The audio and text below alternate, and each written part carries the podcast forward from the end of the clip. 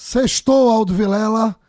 É um prazer estar aqui encerrando a série de entrevistas dessa semana com um grande empresário de Pernambuco, um nome de referência nacional no setor em que atua, Carlinhos da Tupan. Carlinhos, a gente fazia uma avaliação da dificuldade de empreender, onde você falou do Recife, empreender em Pernambuco e empreender no Nordeste.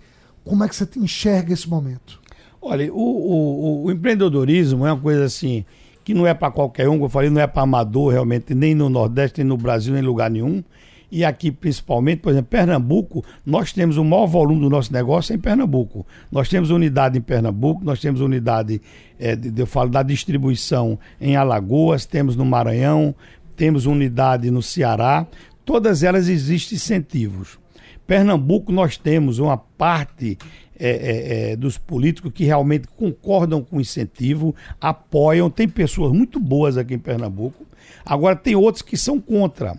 E você tem estados aqui bem mais agressivos. Por exemplo, a Paraíba é um estado muito agressivo. Eles ainda, hoje eles dão incentivo de, de, que não tem a validação do Confaz, é incentivo de gaveta. Então, assim, coisa que provoca uma concorrência desleal.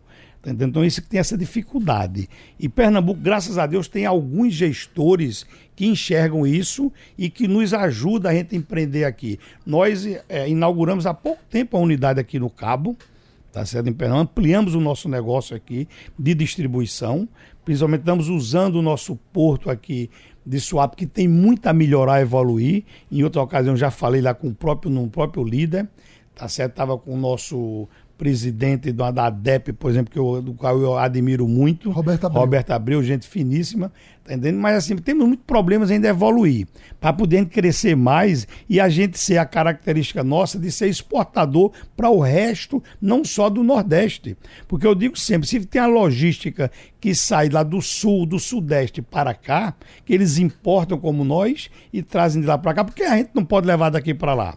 Então, e essa logística é até daqui para lá é mais barata, porque o frete, por exemplo, do Sudeste para cá é mais caro, como o nosso é um frete de retorno, então a gente poderia ter esse entrosamento com o governo, de a gente ampliar, de facilitar o Porto Swap, de ver essa, essas concessões que existem, como tem pessoas que a gente possa hum, é, pegar, duplicar, triplicar esse movimento, esse volume que existe. É, o que acontece muitas vezes, Carlinhos, é o seguinte: dentro da Secretaria da Fazenda, por exemplo, que é o cerne do que a gente está conversando, você acaba tendo muitos grupos. Então você tem é, é, é, profissionais da Secretaria da Fazenda que têm um olhar mais empresarial, mas me parece que o DNA da secretaria ainda precisa desenvolver maior empatia ao olhar e à prática do empresário, ao desafio do empresário, que é quem gera emprego.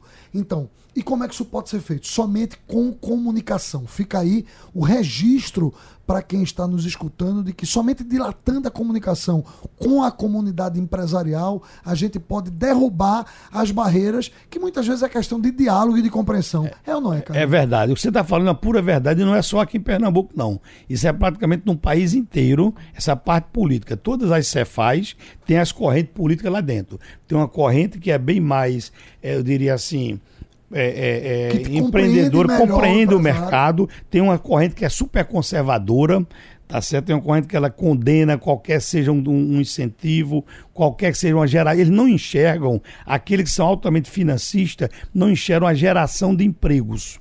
Então, por exemplo, eu digo sempre, um, um, financeiro, um cara da Cefaz, um diretor financeiro de uma empresa, ele gera o quê? Caixa, só a parte de dinheiro. Um comercial, é como você pega um secretário de desenvolvimento, você pega um ADEP, você já gera a geração de empregos. São antagônicos.